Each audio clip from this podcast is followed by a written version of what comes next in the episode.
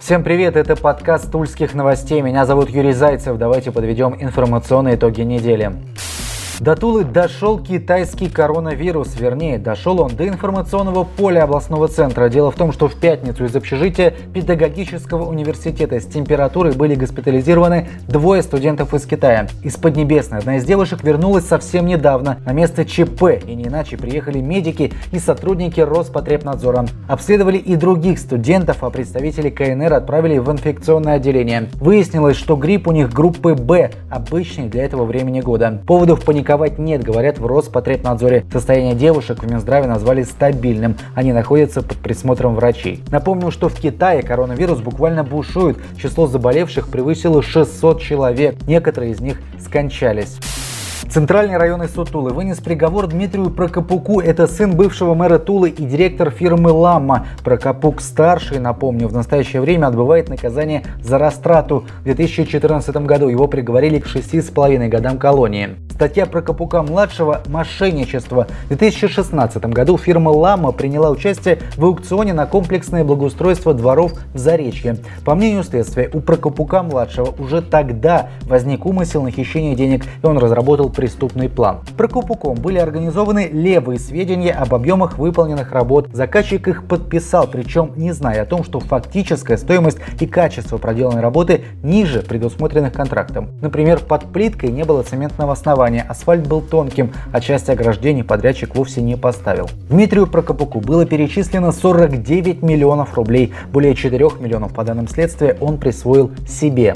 Суд приговорил Прокопука-младшего к двум с половиной годам колонии поселения и к штрафу в 800 тысяч рублей. Также ему в течение трех лет запрещено участвовать в госконтрактах. Напомню, что именно фирма Дмитрия Прокопука «Ламма» занимается реконструкцией площади главпочтамта и площади Победы. Администрация Тулы запустила голосование за возможное расширение зоны платных парковок в городе. Возможность кликнуть мышью «За» или «Против» ищите на сайте администрации. Так, туликам предлагают ответить всего на два вопроса. В зоне единого платного парковочного пространства, включая исторический центр города, должны ли быть все парковочные места платными? Второй вопрос. Включить ли в зону платного парковочного пространства новые участки дорог? Речь идет об участках по улице Мариса Тереза от улицы Льва Толстого до улицы Жаворонка Горького, улицы Калитвинова, четная сторона от улицы Обороны до Пушкинской. Самой улицы Пушкинской это четная сторона от улицы Литейзина до улицы Демонстрации, а также на проспекте Ленина от пересечения с улицы Жаворонкова до пересечения со Станиславского. Пока большинство людей против расширения зоны платных парковок, голосование продлится до 17 февраля.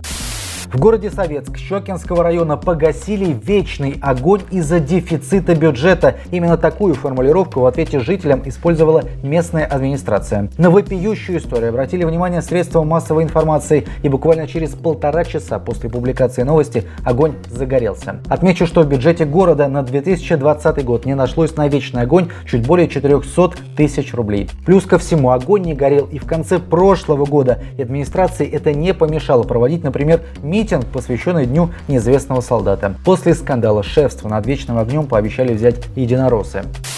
Полицейский, получивший три огнестрельных ранения в мае прошлого года в поселке Косая гора, мог совершить самострел. Такую возможность не исключает следствие. Напомню, изначально была выдвинута версия, что на территории металлобазы на патрульного напали трое мужчин. Случилось это после конфликта в общественном транспорте. Злоумышленники произвели несколько выстрелов и скрылись, не забрав оружие. Тем не менее, на уши тогда подняли всех силовиков региона. Окровавленного полицейского обнаружили очевидцы. Молодой человек выжил. Однако в его версии произошедшего, по нашей информации, есть ряд несостыковок преступников, если они были, так и не задержали следствие по делу продолжается. Каким образом патрульный мог нанести себе три ранения в руку, ногу и грудь, и главное, зачем, неизвестно. Отметим, по некоторым данным у парня были финансовые проблемы.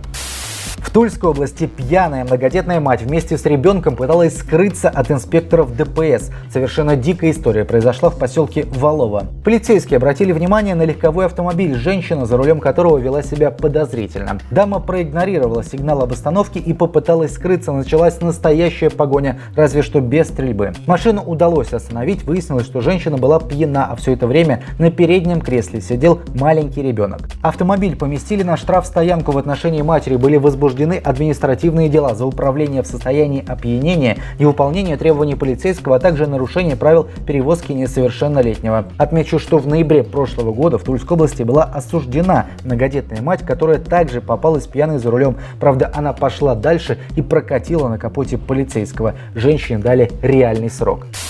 В Туле пенсионера, который готовил убийство судьи, прокурора и следователя, оправдали, а затем посадили в колонию. Эта история связана с другим уголовным делом, в результате которого дочь Владимира Андреева получила крупный срок за торговлю наркотиками. Пенсионер посчитал, что уголовное дело было сфабриковано и решил отомстить. Он купил парик, грим, следил за своими будущими жертвами, по вине которых, по его мнению, пострадала дочь. В качестве орудия возмездия, по данным следствия, Андреев решил использовать арбалет и взрывчатку поездку. Желания пенсионера были раскрыты, его отправили в СИЗО и неожиданно после оправдали. Прокуратура с решением суда не согласилась и обжаловала приговор. Новое решение суда. Пенсионер виновен. Приговор 5 лет колонии строгого режима.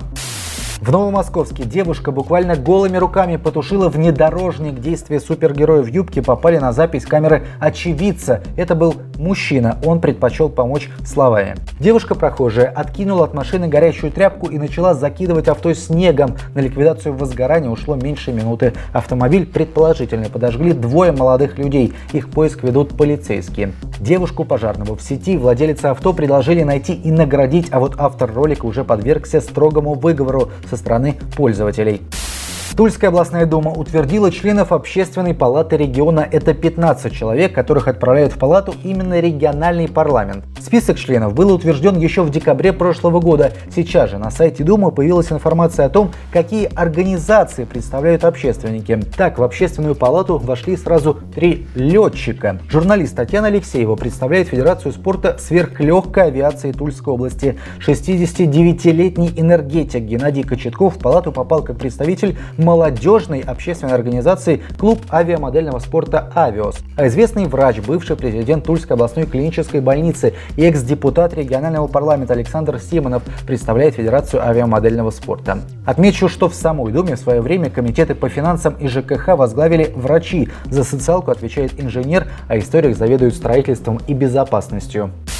Тульский Арсенал провел два матча на сборе в Турции. Первым соперником стал клуб Кешля. Тулики победили азербайджанцев со счетом 2-1. Голы на счету Кингса Кангва и находящегося на просмотре Романа Минаева. Отмечу, что это первая победа Арсенала в истории над клубом из Азербайджана. Во втором матче оружейникам противостояла команда из Румынии Сепси. Так вышло, что единственный гол в игре забил румынский нападающий Арсенала Александру Тудория. Впереди у Туликов на первом сборе еще два матча. 25 января с польской короной а 26-го сербской младостью. Также напомню, что команду официально пополнили два новичка. Это белорусы Валерий Громыко и Юрий Ковалев. Но возможны и потери. 18-летний игрок молодежки Даниил Хлусевич отправился на сбор не куда-нибудь, а в португальский Порту. Хлусевич будет тренироваться с молодежкой, а затем вторым составом португальцев и в случае успеха останется в Порту на правах аренды. Об этом сообщает чемпионат. В этом сезоне игрок забил 8 голов и сделал 7 передач за молодежную команду Арсенала а вот за основу оружейников Хлусевич не заигран.